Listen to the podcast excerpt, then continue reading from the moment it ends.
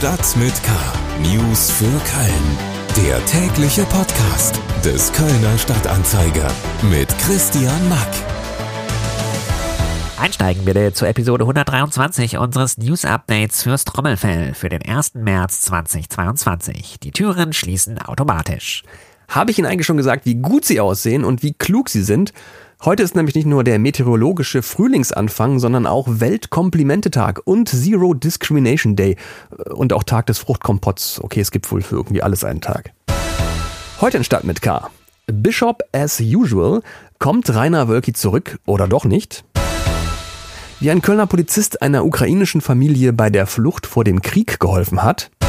Und Make love, not war. Putin, so geht man mit Leuten um, die kleiner sind als man selber. Comedienne Hazel Brugger war mit Kamera und Mikro gestern auf der Friedensdemo unterwegs. Schlagzeilen.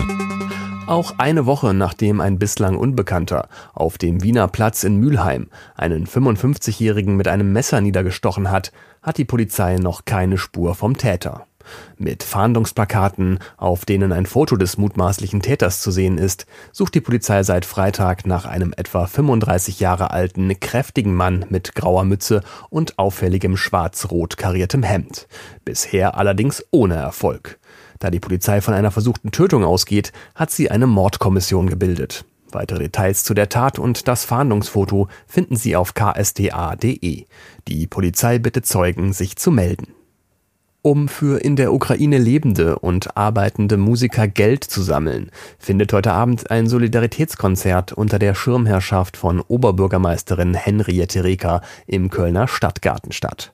Musikerinnen und Musiker aus Köln und ganz NRW spielen dann ukrainische Lieder, Eigenkompositionen und Improvisationen. Auch mit dabei sein wird Mariana Sadowska, die in der Podcast-Folge vom letzten Donnerstag zu hören ist. Auch in diesem Jahr wird in der heutigen Nacht zu Aschermittwoch an vielen Orten in Köln der sogenannte Nubbel verbrannt. Mit der Verbrennung der Strohpuppe, genannt Nubbel, sollen dem Glauben nach auch alle Karnevalsünden der Jecken gelöscht werden. In welchen Lokalen in Köln wann heute Abend der Nubbel verbrannt wird, erfahren Sie auf ksda.de. Mehr Hintergründe zu weiteren spannenden Themen kommen jetzt. Der katholischen Kirche in Deutschland laufen die Mitglieder weg. Man hat den Eindruck, selten war die Kirche als Institution so unbeliebt wie heute. Im Erzbistum Köln manifestiert sich die Unzufriedenheit der Gläubigen mit ihrer Kirche an einer Person, die für viele zur Reizfigur geworden ist. Kardinal Rainer Wölki. Der wurde ja aufgrund seiner Rolle bei der Aufarbeitung des Missbrauchsskandals im Erzbistum Köln von Papst Franziskus im September in den Urlaub geschickt. In einer vom KSDA in Auftrag gegebenen repräsentativen Umfrage haben sich zuletzt 82 Prozent der befragten Katholiken gegen eine Rückkehr Wölkis auf den Posten des Erzbischofs ausgesprochen. Aber Wölkis vom Papst verordnete Auszeit endet eben jetzt. Seine Rückkehr müsste also anstehen. Übers Internet zugeschaltet ist mir KSDA-Chefkorrespondent und Kirchenexperte Joachim Frank. Hallo Joachim. Hallo Christian. Kommt er denn jetzt zurück oder nicht? Oder anders gefragt, welche Indizien sprechen für eine Rückkehr Wölkis und welche vielleicht sogar dagegen? Also es ist wie immer in solchen Fällen, dass die Gerüchteküche äh, brodelt und kocht, was das Zeug hält. Äh, bis zuletzt halten sich noch Gerüchte im Erzbistum und auch außerhalb. Er könne morgen in einer angekündigten Pressemitteilung, einer Erklärung oder auch einem anschließenden Hirtenbrief dann doch noch seinen Rücktritt bekannt geben, obwohl weder aus Rom noch aus der Bischofskonferenz noch aus Bistumskreisen darauf etwas hindeutet. Dass er wiederkommt, dafür gibt es seit heute zwei sehr wichtige Indizien. Zum einen hat der Bistumsverwalter Rolf Steinhäuser sich äh, in einer Videobotschaft auf Domradio nochmal an die Gläubigen gewandt und sich gewissermaßen verabschiedet mit dem Hinweis, äh, es stehe jetzt eine Zeit des Leidens bevor, ähm, mit Anspielung auf die Fastenzeit und die Passionszeit. Das war schon aber ziemlich deutlich. Hm. Und äh, das zweite Indiz, ähm, der Generalvikar, also der Verwaltungschef des Erzbistums, Markus Hofmann, Wölkis Generalvikar, der jetzt eine Zeit lang auch äh, in einer anderen Funktion amtiert hat, weil er sozusagen mitbeurlaubt war, der hat jetzt an alle Seelsorger, alle Priester, alle Mitarbeitenden im Generalvikariat und der Bistumsverwaltung geschrieben, dass ab morgen, ich sag's mal mit meinen Worten, wieder Business as usual ist. Es gelten wieder die angestammten E-Mail-Adressen, die Siegel, Urkunden und was da so alles an offiziellen Sachen ist. Das ist also morgen alles wieder in Kraft und auf den Erzbischof umgewidmet. Und äh, diese Ausführungsbestimmungen, die lassen schon darauf schließen, dass keiner, äh, der was damit zu tun hat, damit rechnet, dass er morgen nicht wieder da ist. Gibt es denn auf die Spekulationen um ein Comeback oder eben nicht Comeback äh, schon Reaktionen aus der Stadt Köln? Ja, alle gucken jetzt gewissermaßen auf diesen ersten Tag morgen, zumindest alle, die mit der katholischen Kirche näher zu tun haben.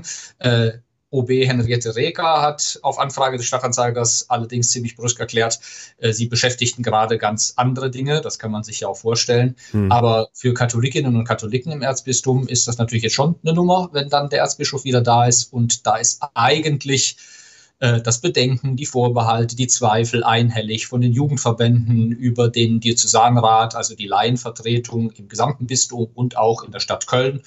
Und ähm, auch die Reformbewegung Maria 2.0 hat gesagt, ähm, also sie seien sehr bedrückt und sähen eigentlich gar nicht, wie das denn jetzt künftig gehen solle. KSDA-Chefkorrespondent und Kirchenexperte Joachim Frank über das Comeback von Kardinal Rainer Wölki.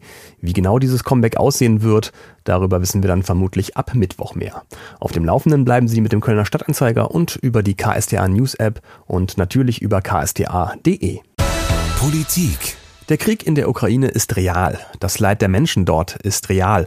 Und trotz der Fernsehbilder von Panzerkolonnen und zerstörten Städten bleibt die Vorstellung von Krieg in Europa doch irgendwie immer noch seltsam abstrakt und fern.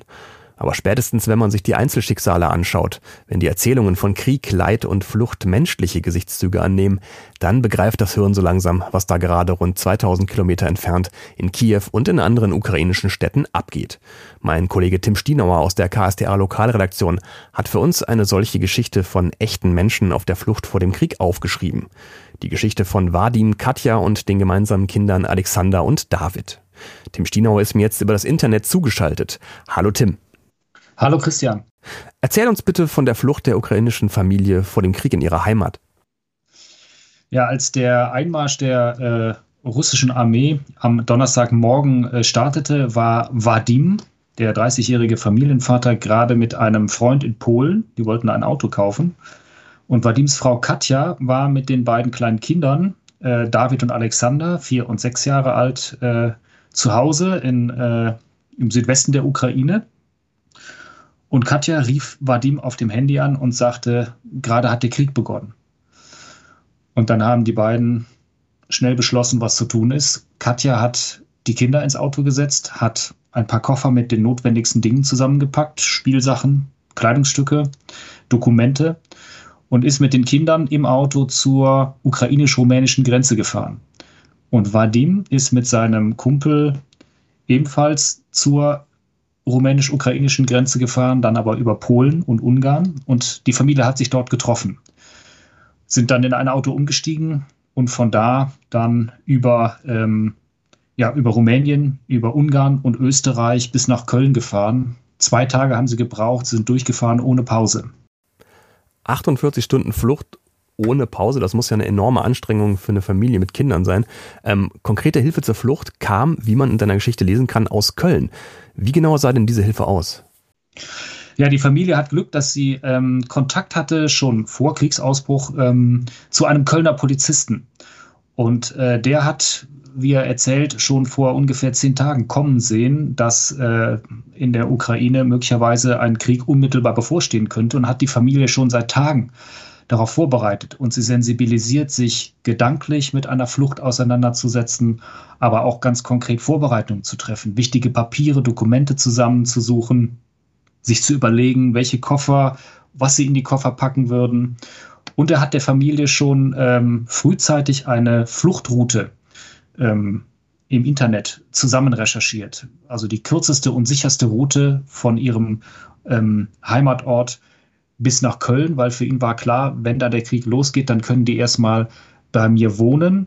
Das wurde jetzt nicht nötig. Die Familie ist nicht bei ihm jetzt äh, untergekommen, sondern in Hürth, in einer 12 Quadratmeter Wohnung, die eigentlich der Mutter von Katja gehört. Die aber ist jetzt im Gegenzug wieder in die Ukraine gefahren am Wochenende, weil sie nämlich dort ihren bettlägerigen Mann pflegen möchte, den Katja und Vadim auf ihrer Flucht äh, leider nicht mitnehmen konnten, weil er nicht transportfähig ist. Mhm. Jetzt ist die Familie hier oder in Teilen hier. Ähm, wie sehen denn jetzt die Pläne der vier aus? Ähm, Im Moment ist, ähm, ist das alles okay, sagt Vadim, aber eben mit zwei kleinen Kindern auf zwölf Quadratmetern ist keine Dauerlösung. Sie versuchen jetzt zusammen mit dem Kölner Polizisten ähm, über die Stadt eine größere Unterkunft zu organisieren. Und Vadim sagt, wenn sie das geschafft haben, wenn er weiß, dass ähm, für seine Frau und seine beiden Kinder hier in Köln gut gesorgt ist, dann steht für ihn fest, will er in die Ukraine zurückkehren und dort kämpfen. Tim Stienauer aus unserer Lokalredaktion hat die Geschichte der Flucht von Vadim, Katja und der Kinder Alexander und David für uns dokumentiert. Nachzulesen im Kölner Stadtanzeiger und auf ksda.de. Panorama Gestern war ja große Friedensdemo in Köln. Bis zu 250.000 Menschen sind für den Frieden in der Ukraine auf die Straße gegangen. Diese Demo war damit eine der größten, die Köln je gesehen hat. Beeindruckende Bilder davon gibt's auch auf allen unseren Kanälen und natürlich auf ksda.de. Auch Comedienne und Moderatorin Hazel Brugger hat sich mit Mikro und Kameramann auf die Demo begeben, um bei allem nötigen Ernst der Lage auch ein bisschen Spaß zu verbreiten. Das Video gibt es jetzt auf dem YouTube-Kanal von ihr und ihrem Mann namens Hazel und Thomas zu sehen. Äh, und ich muss sagen, ist ziemlich lustig geworden. Du hast hier ein Bild von Putin und daneben, was ist das, ein Kaktus mit einem Tanga von hinten, oder? Ja, oder ein Pimmel. Ah, Putin ist ein Pimmel. Könnte man so sagen, aber ich möchte nicht, dass ähm, Pimmel herabgewürdigt wird. Du bist, nehme ich an, ein echter Superheld, weil Karneval fällt ja aus. Wir sind eigentlich nicht verkleidet. Ja. Wenn du ein echter Superheld bist, was sind die drei Schritte, die du jetzt planst?